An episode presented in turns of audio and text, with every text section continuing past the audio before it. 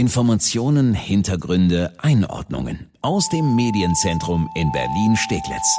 Das ist Die Woche in Berlin mit Annika Sesterhen und Sebastian Pasuti.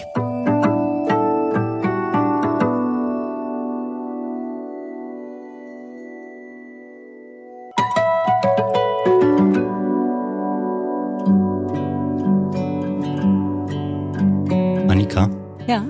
ich werde dich lieben, bis der BER eröffnet.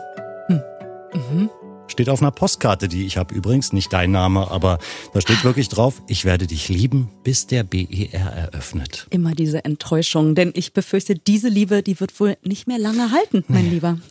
Damit hallo und herzlich willkommen zu unserem neuen Podcast, Die Woche in Berlin, mit Annika Sesterhen und Sebastian Pasotti. Ab sofort fassen wir jede Woche für Sie zusammen, welche Themen Berlin aktuell bewegen. Ja, und ich würde jetzt nicht von der ganz großen Vorfreude sprechen. Das wäre neun Jahre nach der geplanten Eröffnung des BER in Schönefeld doch zu viel gesagt. Aber vielleicht sprechen wir einfach von Erleichterung. Erleichterung, dass es Ende Oktober dann wohl wirklich soweit sein wird. Zu, sagen wir mal, ja, 95 Prozent.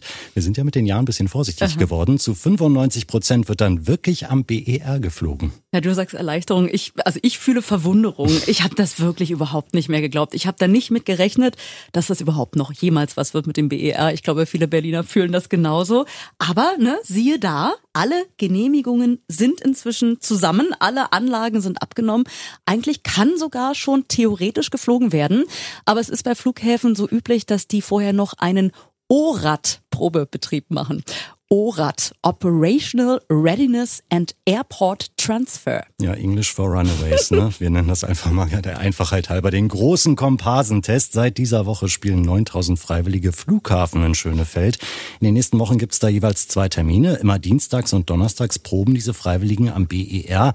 Was machen die? Die proben jeweils zwei Ankünfte und Abflüge. Das hat uns Flughafensprecher Daniel Tolksdorf gesagt. Sie checken also zunächst ein, so wie ein ganz normaler Fluggast, gehen durch die Sicherheitskontrolle, gehen dann auch in den Wartebereich, steigen dann in einen Bus ein, also nicht in ein echtes Flugzeug, werden zum Ankunftsbereich gefahren und erleben all das, was der Fluggast erlebt, wenn er dann ankommt.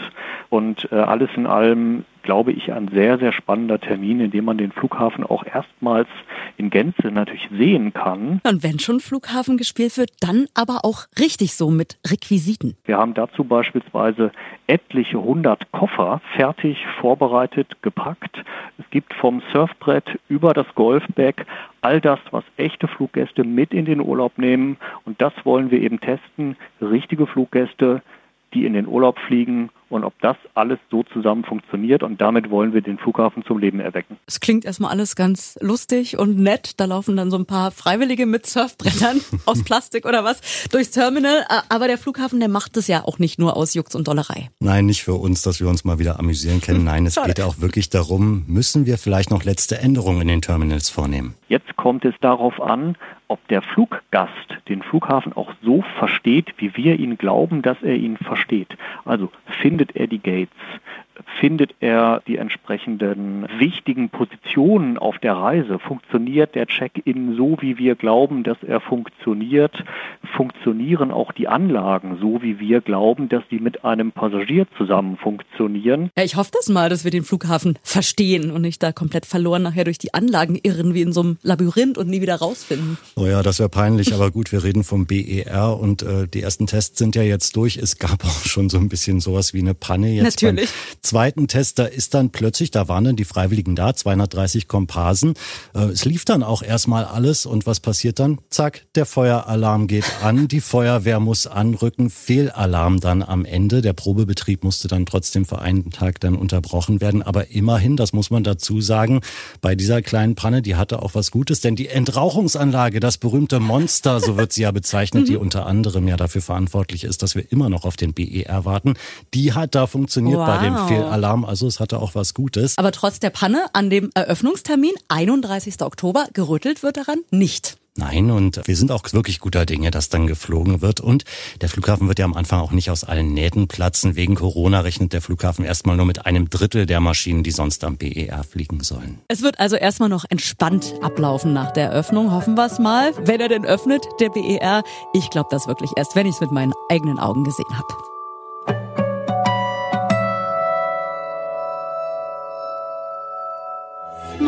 Freund der Baum ist tot,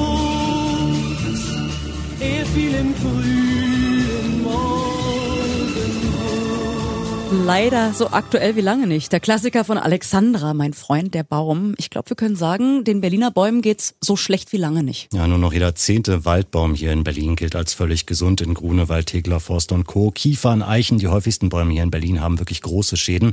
Hoffnung macht uns aber, dass es in den vergangenen Wochen auch diese Woche doch häufiger geregnet hat. Zumindest im Vergleich mal wir erinnern uns noch alle zu den letzten zwei Dürrejahren. Ja, vielleicht geht's ja auch so. Ich denke dann immer, wenn es regnet, ah gut, es regnet, da freuen sich die Bäume. Aber mhm. die große Frage ist, reicht das? Ne? Weil so ein, zwei Regentage hintereinander oder dann eine Woche später vielleicht noch mal ein bisschen Nieselregen, damit sich der Wald wieder erholt. Reicht das? Die Antwort, die liefert Marc Franusch vom Landesforstamt. Eine ganz klare Antwort, nein, bei weitem nicht. So viel war es denn dann doch noch nicht und vor allem wirklich nur für kurze Zeit. Was wichtig für die weitere Vegetationsentwicklung wäre, ist deutlich mehr Regen und Niederschlag. Ja, und deutlich mehr heißt jetzt nicht, dass es einmal so richtig heftig plattert. Starkregen ist gar nicht so hilfreich. Die Dürre der vergangenen Jahre und letztlich auch die Trockenheit des Frühjahrs hat dazu geführt, dass auch die Aufnahmefähigkeit der ordentlich durchgetrockneten Waldböden für einen solchen Starkregen nur sehr eingeschränkt ist und eine ganze Menge dieses wertvollen Wassers dann oberflächlich abfließt in die Oberflächengewässer oder in die, auf die Straßen, in die Kanalisation. Ja, und leider eben nicht bis runter geht zu den Wurzeln. Wir brauchen über Wochen und am besten über Jahre wieder kontinuierlich Regen. Das wäre wichtig. Hm, sind wir erstmal dankbar, dass es immerhin so ein paar Regentage gab jetzt im Juli und ja auch vorher schon im Juni so ein bisschen.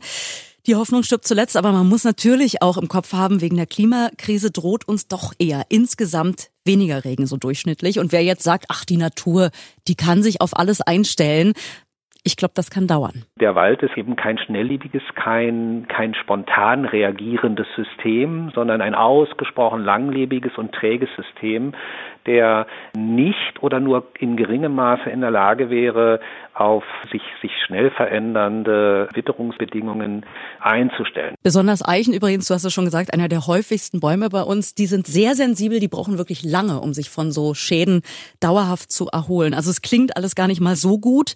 Wie schlimm die Situation in unseren Wäldern wirklich ist, das wollen die Experten die nächsten Wochen rausfinden. Ja, in den Sommermonaten machen sie immer ihren Waldzustandsbericht. Dazu nehmen sie Proben an ganz bestimmten Orten immer in unseren Wäldern, sagt uns Dirk Ehlert von der Senatsumweltverwaltung. Es gibt dann immer bestimmte Probefenster, die jedes Jahr auch immer dieselben Stellen sind, sonst hätte man ja keinen Vergleichswert. Zum Beispiel im Grunewald am Wannseebadweg, Ecke Kronprinzessinnenweg in der Nähe, da wird es gemacht, exemplarisch mal auch gezeigt, wie aufwendig so etwas ist.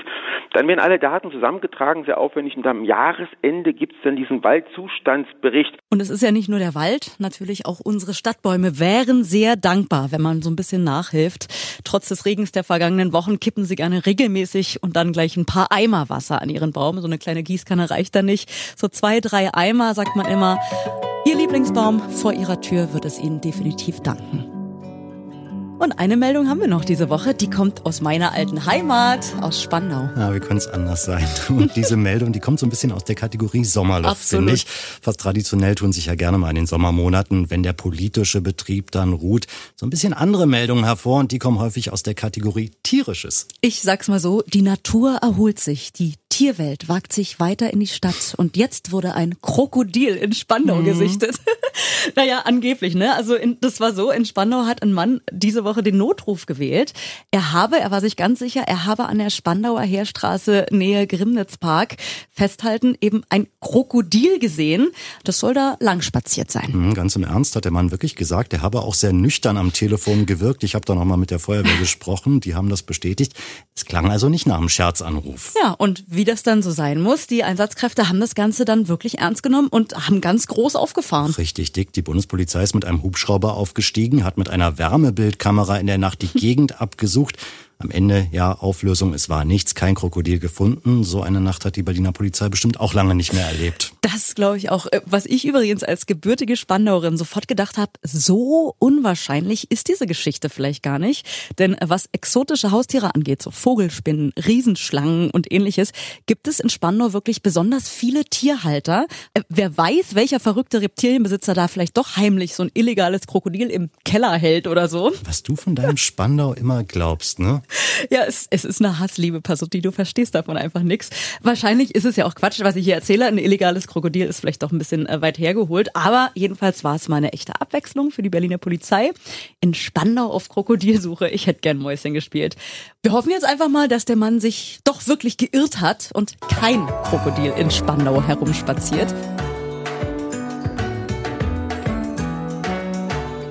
Und wir hoffen natürlich auch, dass Sie uns nächste Woche auch wieder hören. Ja, immer freitags fassen wir zusammen, was in Berlin so los war. Ab jetzt gibt's unseren Podcast einmal die Woche. Zu finden überall, wo es Podcasts gibt, auch auf berlinerrundfunk.de und erst2.de. Und natürlich freuen wir uns, wenn Sie uns auch so eine gute Bewertung da lassen, bei iTunes zum Beispiel oder bei Spotify. Ja, vielen Dank und bis nächsten Freitag vielleicht ja wieder mit einer tierischen Meldung. bis dahin eine schöne Woche.